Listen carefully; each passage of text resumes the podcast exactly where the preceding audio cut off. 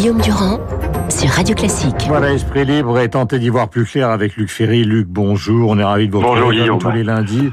Euh, vous connaissez bien l'histoire des sciences et cette affaire de The Lancet a évidemment relancé les polémiques autour de Didier Raoult. Vous disiez d'ailleurs, euh, puisque nous nous sommes téléphonés pour préparer cette émission, ce qui est très compliqué dans cette affaire, c'est que vous gravez des conversations avec des gens que vous estimez comme très compétents dans des domaines comme celui-là et ils ont des positions, bien que très compétents chacun dans leur domaine, radicalement opposées. Absolument.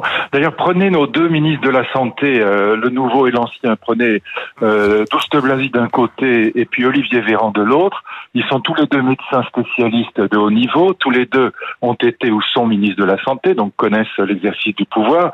Et ils sont dans des positions diamétralement opposées. En gros, Olivier Véran va dire, voyez, l'étude du Lancet prouve que l'hydroxychloroquine non seulement n'est pas efficace, mais que c'est un médicament dangereux, mais que ça produit des troubles cardiaques qui peuvent être mortels. Donc il faut absolument l'interdire.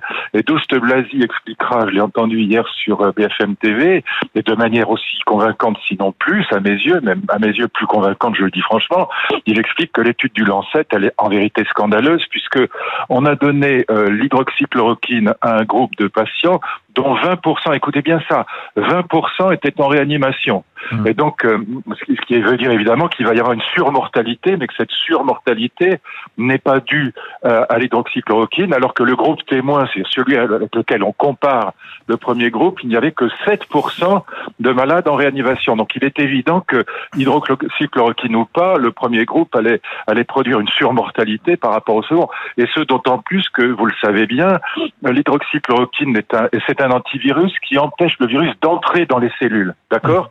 Donc une fois que le malade a l'infection pulmonaire, c'est-à-dire que les, les cellules sont déjà infectées, le virus est rentré et par conséquent l'hydroxychloroquine ne sert plus à rien. Alors, donc, vous voyez, euh, vous avez là un débat euh, qui, est, qui, qui, est, pas du tout tranché. Donc euh, Didier Raoult aura un boulevard demain pour expliquer que l'étude du Lancet n'est pas sérieuse. Oui, mais l'argument qui est donné par par ceux qui ont rédigé cette étude, ils sont quatre. Et le suivant, d'abord, The Lancet est une revue extrêmement sérieuse. Deuxièmement, ça repose sur 617 hôpitaux et sur un panel de pratiquement 100 000 personnes. Donc c'est quand même colossal. Et comme il n'y a toujours pas de discovery à l'horizon, c'est quand même le seul élément massif qu'on ait à notre disposition pour savoir si oui ou non c'est positif ou négatif. Non, ça, ça, ne prouve strictement rien, comme je viens de vous l'expliquer. C'est pas une question de entendu, hein. malade c'est pas une question de quantité de malades, c'est une question de une, une, question de méthode. À partir du moment où vous donnez l'hydroxychloroquine à des patients qui sont déjà malades, mmh. le médoc ne sert à rien. Il sert strictement à rien. C'est pour ça que l'argumentation de Douste Blasi, qui me paraît quand même tout à fait euh, tenable, elle consiste à dire que c'est aux médecins de ville de prescrire le, médicament parce que eux sont au premier, aux premières loges et ils voient les patients avant que l'infection hmm. soit trop grave pour que le médicament serve à quelque chose. Vous avez évoqué vous-même tout à l'heure l'attitude d'Olivier Véran. Il va demander justement au Conseil de la Santé de revoir la possibilité éventuelle justement que les médecins de ville puissent donner hydroxychloroquine. Donc on est ah, en si c'est dans ce sens-là, si c'est dans ce sens-là, c'est très bien. Mais mais moi je, je crois que c'est plutôt à l'inverse. Moi je pense, si vous voulez, que le gouvernement est dans une situation extrêmement difficile parce qu'ils ont interdit aux médecins de ville de prescrire le plaquenil. Et donc, euh, si jamais une étude prouvait, ce qui n'est pas le cas aujourd'hui, hein, moi je ne prends pas parti sur le fond, hein, mais si jamais une étude prouvait si peu que ce soit qu'en début de maladie, l'hydroxychloroquine peut euh, euh, faire baisser la charge virale, donc avoir une utilité, hmm. le gouvernement, vous pouvez imaginer, sera en très très très grande difficulté. Donc ils ont tout à fait intérêt à, à mettre en avant des études comme celle du Lancet et dire, voyez, on avait raison, euh, ce médicament est dangereux. Bon, alors ce qui est vrai, si vous voulez comprendre le problème jusqu'au fond, du fond, c'est qu'un médicament peut être utile dans certains cas. Par exemple, le plaquenil est utile contre le paludisme, mais il peut être dangereux dans d'autres. Par exemple, sur le chikungunya. Donc, c'est vrai qu'il peut être utile in vitro et mauvais in vivo. Hmm. Donc, c'est une question de pharmacologie qui est un peu compliquée. Mais encore une fois, le débat n'est pas du tout tranché pour l'instant. Mais il y a beaucoup de médicaments qui, sur des maladies, ont une efficacité considérable, mais aussi des effets secondaires qui sont eux-mêmes euh, considérables. Euh, Pratiquement tous, euh, Guillaume, pratiquement tous les médicaments qui sont utiles ont des effets secondaires potentiels. Euh, les, les, les, médecins prescrivent toute la journée des médicaments qui sont éventuellement dangereux. Ben, si un médicament est utile, le, le, symétrique inverse, c'est qu'il peut être dangereux. voilà, y compris à part l'aspirine et encore. Et, encore, l'aspirine, c'est très mauvais pour les ulcères. Voilà, exactement. question. Donc, si on interdit aux médecins de ville de prescrire le plaquenil, il faut leur interdire de prescrire des milliers d'autres médicaments. L'intervention de Gérald l'intervention de Gérald Darmanin pour revenir à la politique, et Dieu sait que la médecine actuellement est un peu et même vraiment au cœur euh, de la politique. Est-ce que vous avez l'impression, lui, le maire, d'autres, qu'on est dans une sorte de bataille d'ambition un peu indécente, car on serait en train, au fond, de, de, faire le deuil, sans le dire, euh, de la présence euh, d'Édouard Philippe à Matignon? Ou est-ce que c'est une bataille d'idées qui est nécessaire pour relancer le pays?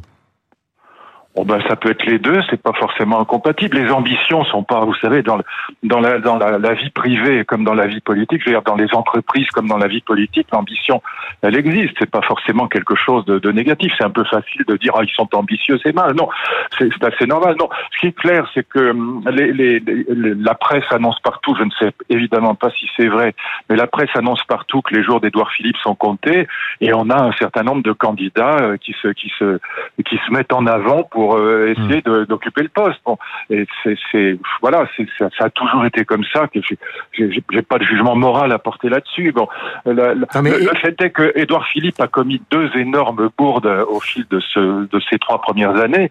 Du point de vue d'Emmanuel Macron, il l'a mis deux fois en très très grande difficulté. Euh, la, la première bourde, c'était avec les gilets jaunes en, en maintenant cette, cette taxe sur l'essence et ces 80 km/h qui était absurde. Et donc ça a mis les gilets jaunes dehors. Et donc ça, euh, c'est un poids très lourd. Et la deuxième bourde, c'était d'avoir convaincu, alors que Macron n'était pas pour, de maintenir le premier tour des élections municipales, ce qui était absurde. Bon, donc euh, là, il a fait deux bêtises énormes. Et je pense que c'est l'origine d'une brouille avec, euh, en tout cas, de, de, de tension avec avec le président de la République. Donc il est normal que, sachant que le, le Premier ministre va sauter un jour, les candidats se profile à l'horizon. Ça a toujours été comme ça, vous savez. On est en train de, de décrypter une sorte de deuxième partie de quinquennat qui s'articulerait autour de valeurs, alors qui mélangerait une certaine forme de d'un côté de populisme et de l'autre côté euh, d'écologie, d'où effectivement les coups de fil donnés à Philippe de Villiers, à Bigard, à Zemmour d'un côté, et en même temps un rapprochement voulu ou souhaité avec les écologistes. Est-ce que ça, est-ce que ça vous paraît euh, D'abord, est-ce que c'est un grand écart? Est-ce que ça vous paraît tenable?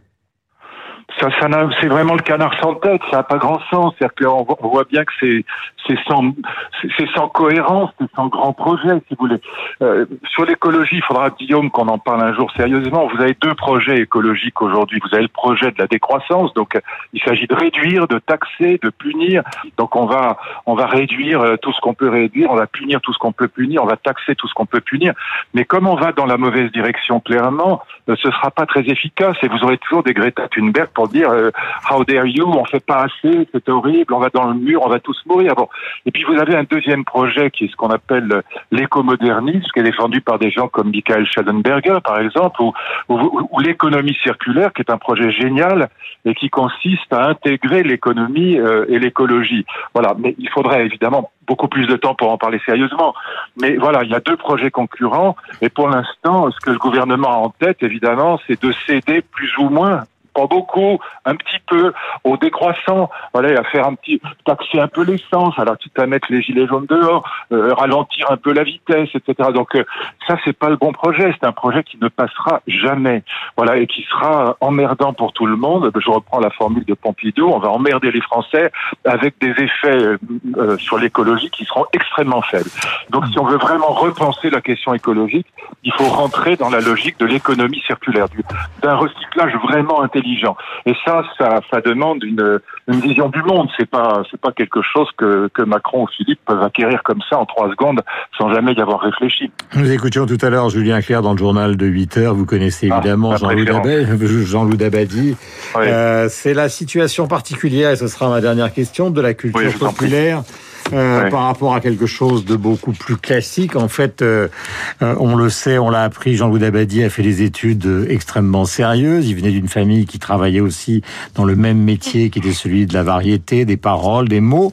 Mais c'est un personnage justement très particulier et qui a créé de la mélancolie, de la cohésion sociale par le travail qu'il a fait avec des sketchs, avec des scénarios ou avec des chansons culture populaire, oui, et en même temps très très très grande élégance, et très très grande distinction, et très grande finesse, et très grande poésie, très grande intelligence. Bon, là, ma préférence, la chanson de, de Julien Clerc, c'est lui, elle est, elle est magnifique, mais aussi euh, les choses de la vie, Claude Sautet, des, des, des, scénarios de films et des dialogues euh, magnifiques, euh, à mon avis, bien bien autre chose encore qu'Audiard, dans un, un, un, autre genre. Mais oui, culture populaire, mais très élégante. Si vous voulez, c'est un peu comme Jean d'Ormesson était extrêmement populaire et en même temps euh, très aristocratique. On a, on a affaire à ce qu'on pourrait appeler une popularité aristocratique. C'est évidemment ce qu'il y a de plus réussi et c'est tellement typique euh, euh, de la, de la culture française. C'est vraiment ce que la, la, culture française peut avoir de plus, de, de plus charmant d'une certaine manière. Donc c'était, moi j'ai eu la, chance de le rencontrer, c'était un type absolument charmant,